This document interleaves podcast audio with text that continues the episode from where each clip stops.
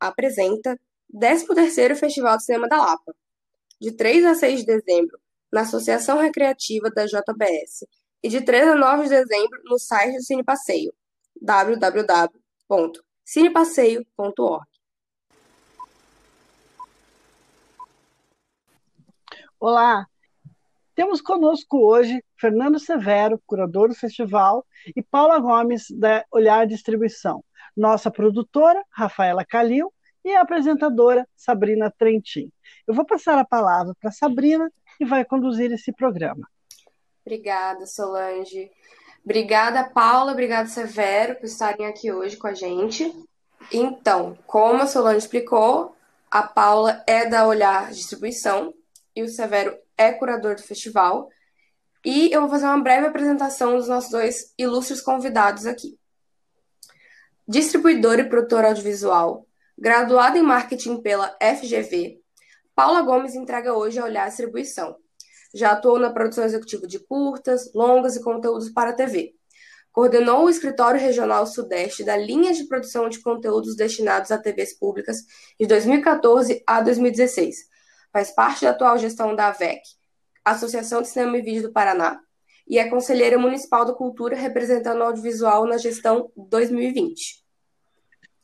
E Fernando Severo é professor do curso de Cinema Audiovisual da FAP, Unespar, e um dos grandes realizadores de cinema do Paraná. Comandou o Museu da Imagem e do Som, o nosso Miss Paraná, entre 2011 e 2016. Em sua gestão, realizou a reforma do prédio histórico do MIS, iniciou o processo de digitalização do acervo e a migração da base de dados do acervo para o sistema público de consultas. Então, vamos conversar com Fernando, curador, e Paula, da Olhar Distribuição, que a Olhar está sendo homenageada na edição uh, do Festival Semana da Lapa deste ano. Então, eu queria saber como que começou é, essa parceria da Olhar Distribuidora com o Festival de Cinema da Lapa. É, como distribuidora, ela acontece esse ano, né? Porque é a primeira vez que a gente tem a possibilidade de fazer uma mostra informativa. Como o festival normalmente são quatro dias e presenciais, né, nas edições tradicionais, né, é, antes da pandemia, a gente tem um espaço limitado né, para exibir filmes de longa-metragem e tem as mostras competitivas que ocupam né, vários horários e surgiu essa oportunidade, então, é, este ano, da gente fazer a parceria com o Cine Passeio e estender né, as possibilidades de exibição. E, então, a gente pensou em fazer essa mostra informativa para colocar gratuitamente né, o acesso a filmes de qualidade que ainda não tinham circulado é, amplamente, ou então é, que só, só circulam, como por exemplo Alice Júnior, é, através de plataformas pagas. Né? Então a gente queria democratizar esse acesso. E inicialmente a gente ia pegar filmes de várias distribuidoras, eu pensei que seria interessante é, pegar filmes do catálogo da Olhar, até para difundir o trabalho importantíssimo que eles fazem, né?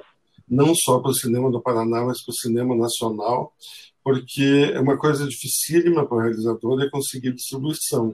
Né? A gente batalha muito tempo fazendo o projeto, depois muito tempo conseguindo a verba, filmando, finalizando, aí entra para o circuito de festivais, né? que também tem seus limites, enfim, e tem um recorte de público né, muito específico, e aí surge o problema de como colocar nas salas de cinema.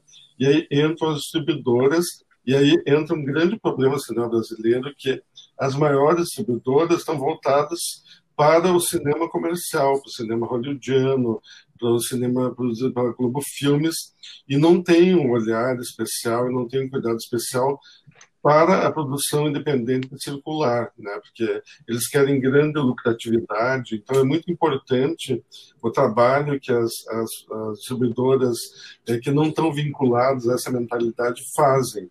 E mais importante ainda é termos aqui no Paraná essa distribuidora que está possibilitando que vários filmes que ficariam esquecidos ou restritos só o circuito dos, dos, festivais circulem né, em diferentes plataformas, nas salas de cinema, né, no, nos streamings, né, porque o realizador normalmente ele não tem essa habilidade, porque é toda uma negociação, toda uma prática, toda uma experiência né, que pede que só as distribuidoras têm, e um acesso também que só elas têm né, a, esses, a esses mercados. Então, a gente decidiu pegar filmes só da Olhar e homenageá-la, né? Ela vai receber um, um, diploma de mérito, né? Por esse trabalho importantíssimo.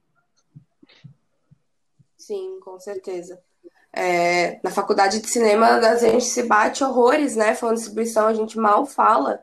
Esses dias, uma colega do curso veio falar comigo: Ah, Sabrina, você tem um contato de alguém da Olhar Distribuição? Eu falei: é, Não, porque ela, ah, eu acho que eu quero trabalhar com distribuição e queria entender como funciona porque é, é, super complexo, né? Você fica escrevendo projeto, escrevendo roteiro, faz, realiza, e daí é, chega essa parte que é um pouco mais complexa, né? E não sabe nem para onde ir, como fazer.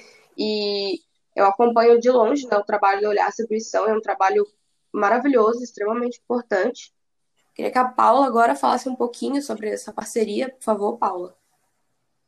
Sabrina, depois dessa introdução sua, dizendo que, que o nosso trabalho é maravilhoso, fica até envergonhada, assim, um pouco lisonjeada também. E acho que começar agradecendo ao Severo, por, que há tantos anos vem aí resistindo com o Festival de Cinema da Lapa, que é um espaço importantíssimo né, para o nosso cinema. Assim, da mesma forma que ele enxerga a distribuidora num papel essencial, a gente também, enquanto distribuidor, enxerga os festivais é, num papel primordial, é o, é o primeiro lugar de conexão com o público né, que os filmes têm. E eu acho que o, o Festival de Cinema da Lapa, que tem aí tantos anos e, e, resiste e existe cada vez cada vez mais, tem, tem seu lugar também nesse cenário, né? junto com outros festivais aqui do Paraná, é, vem trazendo cada um lado diferente dessa nossa cinematografia brasileira e que se complementam de forma maravilhosa, né? Eu acho que é importante existir espaços diversos para filmes diversos e, e, a gente gosta muito no olhar de, de fazer parte dessa história de alguma maneira. E acho que pegando um ganchinho ali, quando o Severo fala que toda a olhar começa a participar, né? Eu acho que vale também fazer uma retrospectiva do que, que, é, do que, que é olhar, né? É, a gente nasceu ali em 2017, é, de dentro do festival Olhar de Cinema, é, mas não, não exatamente fazemos o festival, né? A gente sabe que é a Grafo que, que faz o Olhar de Cinema, mas se juntou ali a Ali Argel e um pouquinho depois eu me juntei a eles, em 2018, ali no comecinho. Então, a gente vem aí desse desejo, é, quando eu falo que a gente nasceu de dentro do Olhar de Cinema, a gente nasceu de dentro do, desse desejo de ver aqueles filmes que circulavam todos esses festivais, circulavam todos esses espaços, é, chegarem nas pessoas, né? Chegar de fato nos cinemas, nas plataformas, nas televisões. E a gente não via isso acontecer com muitos filmes, ou ouvia alguns filmes desses irem para as telas, mas é, a gente achava o trabalho de comunicação deles para chegar nas pessoas aquém do que deveria ser feito. Então é muito dessa inquietação que o olhar nasce, né? E no nosso primeiro ano de existência, a gente já teve a felicidade de, de participar do Festival de Cinema da Lapa com Ferrugem, que, que é um, um filme paranaense, né, feito pela Grafo e distribuído pela Olhar. É, e depois um segundo filme também que, que nos é muito querido e que está esse ano novamente na programação atual Nós, que é um filme que ali pelo também pelo Ali e também é da Grafo, mas é só uma coincidência é, esses dois filmes serem da Grafo, porque na verdade a gente mantém hoje relação com quase todas as produtoras paranaenses, né? Então, dentro dessa filosofia, a gente entende que é, um cinema que esteja fora do eixo Rio-São Paulo, ou, ou que esteja dentro desse eixo, mas que seja de produtoras que não estão dentro desses grandes espaços né, de, de, de, negociação, como o Severo bem citou, esses acessos que, que acabam sendo restritos a, a quem já é grande, né? e também um, um, essa, esse desejo, de fato, de fortalecer a cinematografia local, de fazer o Paraná chegar em outros espaços, fortalecer a nossa rede local, né? E aí, muito disso, é, a gente acaba também fazendo algumas parcerias inusitadas e muito prazerosas, né? Que foi o caso do Alice Júnior, que está esse ano também na, nessa homenagem que estão fazendo olhar, pela qual ficamos muito felizes.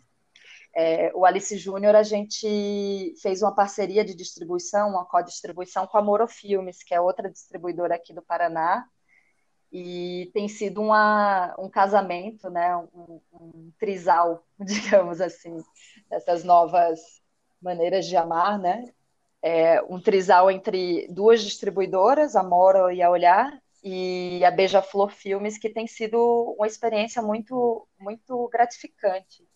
É, poder levar junto o Severo, poder estar com a gente lá em Berlim, que, que foi muito feliz para a gente tá, ter você lá, Severo. Eu, é, lisonjadíssimo com a sua presença lá e, e é isso, né? Eu acho que é, é fortalecer o Paraná por nós mesmos. Se a gente não fizer, ninguém vai fazer. É isso. Sim. E vamos, vamos tocar a conversa conversando mais, perguntando mais aí, senão eu vou monopolizar. Não, mas é isso, e não fique sem graça pelo, pelo elogio, porque a gente precisa. Uh, é que a gente não faz filme para ficar guardado, né? A gente faz filme para mostrar para o mundo. Exato. A gente precisa de alguém para fazer isso por nós, para ajudar a colocar o nosso filme no mundo. Foi fantástico ver a estreia do Alice Júnior em Berlim. É, o filme foi ovacionado em pé durante vários minutos, foi muito emocionante, né? E ele está fazendo uma trajetória internacional brilhante. Veja, sem distribuidora por trás, todo esse sucesso acaba se diluindo, né? Porque as produtoras não estão preparadas para lidar com as negociações, tem toda uma metodologia, enfim. E daí, a cada, a cada lugar que o filme avança, ele ganha vários outros prêmios internacionais, tem sempre uma negociação por trás né, com a produtora, aliás, com a distribuidora, né, posicionando o filme da maneira correta para o mercado. Então, tem os materiais certos a serem produzidos, os termos técnicos, jurídicos, etc., né, que as produtoras não, não estão habilitadas para lidar com isso. Então, antes de existirem as distribuidoras como Olhar, como a Vitrine, também que eu acho exemplar, uma boa parte da produção brasileira, que não era ligada às, às, produtoras maiores em São Paulo, ficava na prateleira, o filme era exibido e, e até recebia críticos elogiosos, aplausos do público, e depois não acontecia mais nada né, com o filme. É. Esse é um processo em constante evolução. Assim, uma pena que a pandemia atravessou no meio. Né? Por exemplo, uma das razões da gente estar exibindo o Nós por Nós, que ganhou o Festival da Lapa no passado, foi ovacionado também né, pelo público, é o fato de que ele mal começou a carreira em sala de cinema e veio a pandemia e ele né, não, não pôde nem conquistar o seu público, né? É um público, é um filme que teria um boca a boca, com certeza, enfim, ele ele fala né, de, de toda uma população que não é muito representada no cinema, enfim, e ele não teve essa oportunidade. Então agora as pessoas vão poder vê-lo gratuitamente né, na, na, plataforma do Cine Passeio.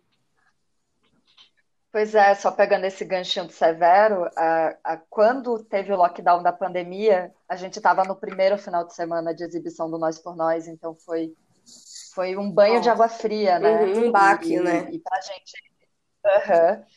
E é um filme que, que quando a gente acabou entrando no online um pouco depois, né, no, no que a gente chama de TVOD, que é o, o, o transacional, que é venda, você paga por visualização, né, então são essas plataformas que você aluga o filme.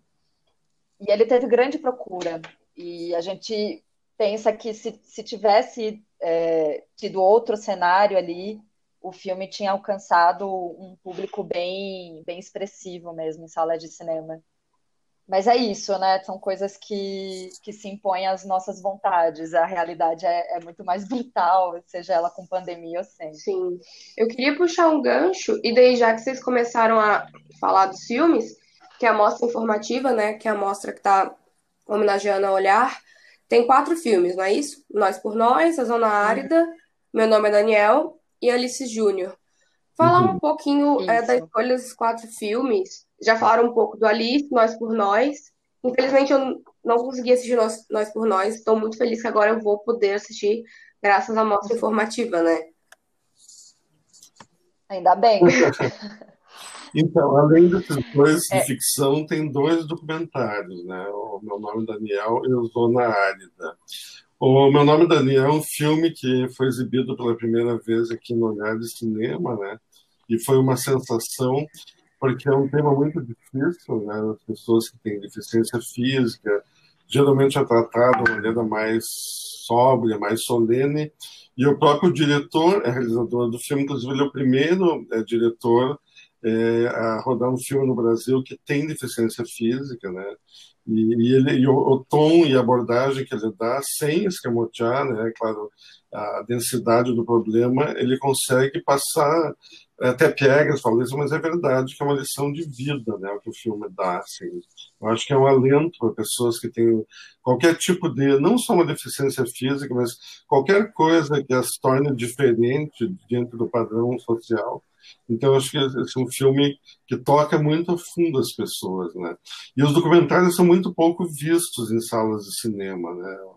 Até esses dias o Marcos Jorge estava me falando que o que não funciona mesmo lá no, no Cine Passeio é documentário. Por melhor que seja, mais premiado, o público não tem muito esse hábito né, de ver é, em sala, pagar ingresso em sala de cinema ver documentário.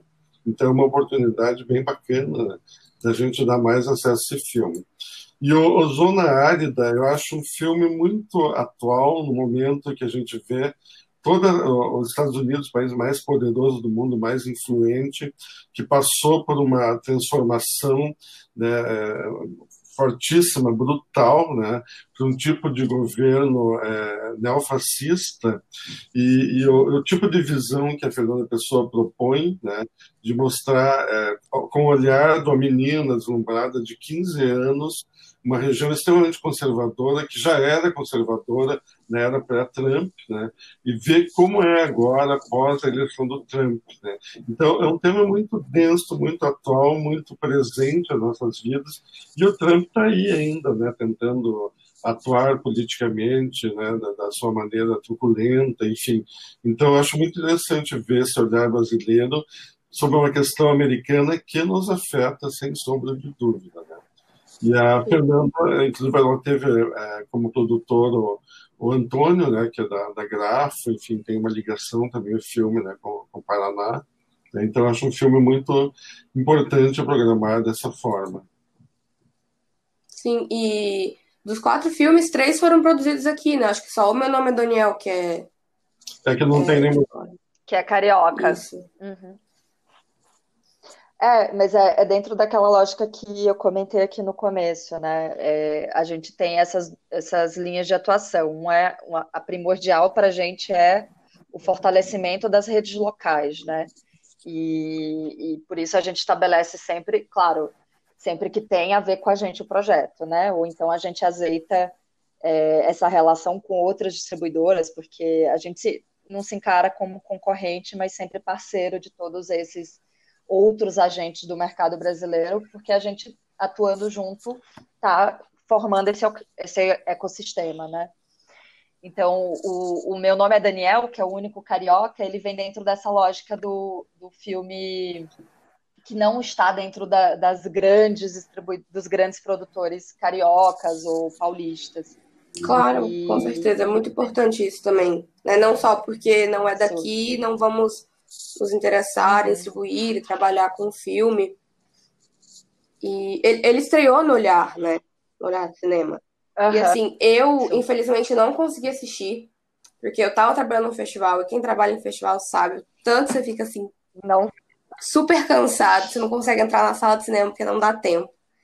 Mas assim, olha, para quem tá ouvindo esse podcast, todos os meus colegas e amigos que assistiram meu nome Daniel falaram que esse nome é incrível. Então, pessoas, é. ouvintes, aproveitem essa mostra informativa, viu? Porque essa curadoria é. está impecável. Eu sou suspeita de falar, né? Porque, enfim, no final das contas, essa curadoria também foi nossa ali no começo. Mas são filmes que, que partem muito de, um, de uma visão pessoal é, intimista e releituras de mundo, né? Eu acho que a gente está agora no momento chave da gente se perguntar qual é o nosso papel nesse, nesse mundo e como que a gente constrói uma sociedade mais igualitária possível. E todos esses filmes falam de uma maneira diferente, mas dessa temática e, e, e de como a gente vai conviver com todas as nossas diferenças, né? Eu acho que é a grande chave do momento. Sim. E a Alice Júnior é maravilhoso. Meu nome é Daniel, todo mundo elogiou. O Nós por Nós, eu tava super curiosa. Uhum. E o Zona Árida, assim, eu tô muito ansiosa para ver esse filme.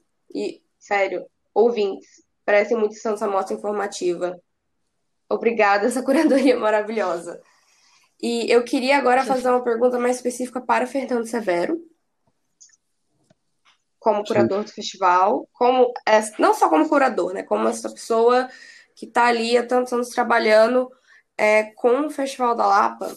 É, este ano a gente tem pandemia do Covid-19 e uma solução assim é fazer dessa forma híbrida, né? E vocês vão trabalhar com drive-in. Sim. Qual o maior desafio em fazer esse tipo de exibição? Porque, assim, 2020, né, drive-in, eu acho que só existia um drive-in no Brasil, né, em Brasília, por causa da pandemia, mas era um tipo de exibição que basicamente não existia, né? E como que foi isso, ter que trabalhar com drive-in? Quais, foram os desafios?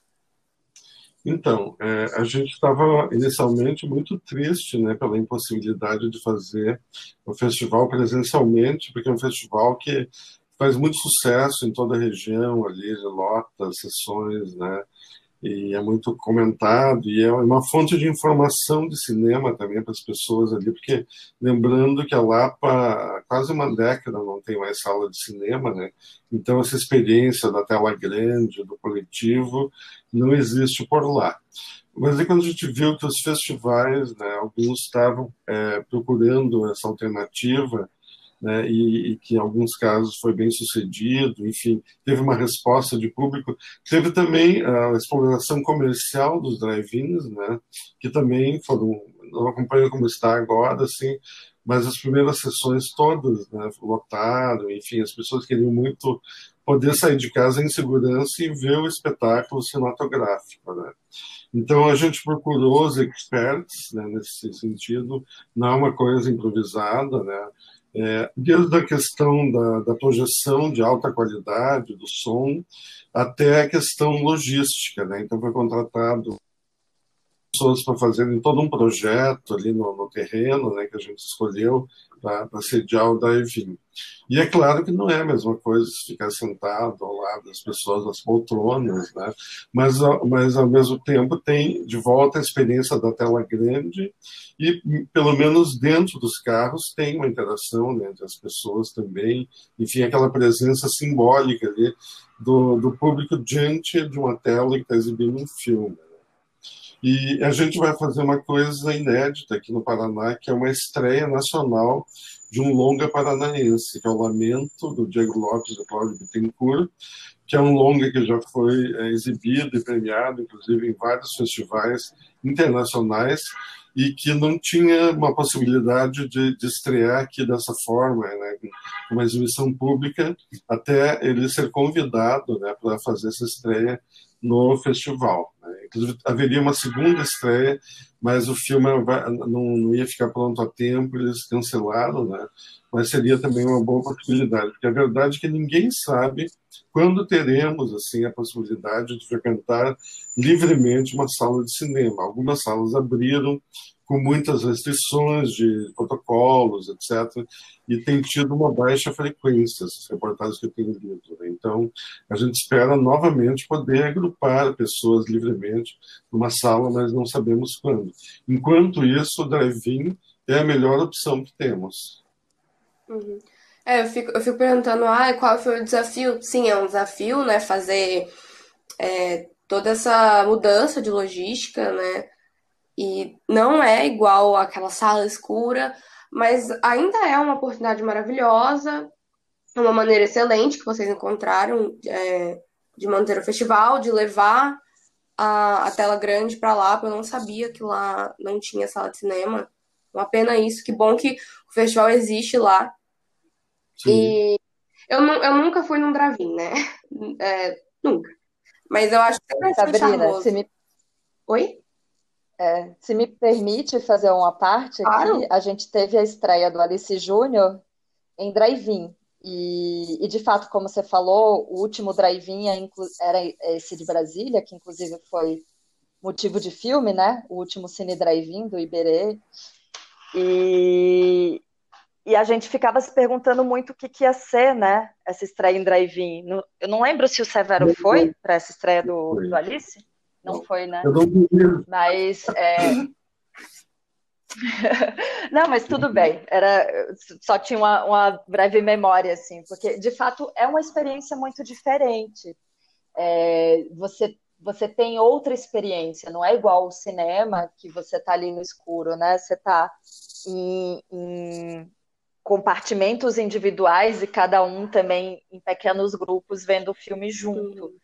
É, mas eu acho que o drive-in ele consegue, nesse momento que a gente estava vivendo, de que não, naquele momento que você não podia sair para nenhuma outra atividade recreativa, é, você consegue reproduzir a, a, a, experiência coletiva, que é, que é isso que a gente perdeu muito né, na pandemia. A gente não conseguiu ter espaços onde a gente conseguisse ter essa experiência coletiva. E, e foi muito interessante isso com Alice, porque era todo mundo piscando o carro, buzinando em momentos chaves. Que legal! Então, é, é, exato. É uma experiência outra. Eu acho que não é melhor nem pior, é só uma experiência diferente do que a gente viveu até aqui. Eu achei muito, muito interessante. Exatamente, não é melhor nem pior nem outra. Eu vou aproveitar e quando estiver tendo, vou experimentar um drive-in, né? Porque eu só vi em filme, só vi em videoclipe. E achava, uau, que legal, agora eu posso ir realmente num drive-in. E é, não é melhor nem pior, só é diferente do que aquela experiência da aquele culto, né? De todo mundo junto, a sala escura. Mas o importante é que o cinema resiste, fazemos exibições, o Festival da Lapa vai acontecer maravilhosamente com essa sessão híbrida. Severo, Paula, alguém quer fazer mais uma, algum apontamento, algum comentário? Temos no festival também a Mostra Resgate, onde a gente vai estar exibindo pela primeira vez em quase 30 anos trabalhos experimentais do John Kim, que é um dos pioneiros do cinema experimental e da videoarte aqui no Paraná. Trabalhos que, na época, na final dos anos 80 e dos anos 90, foram exibidos e premiados em festivais importantes e, mas como era na bitola VHS, uma bitola que se extinguiu praticamente, eles ficaram esquecidos.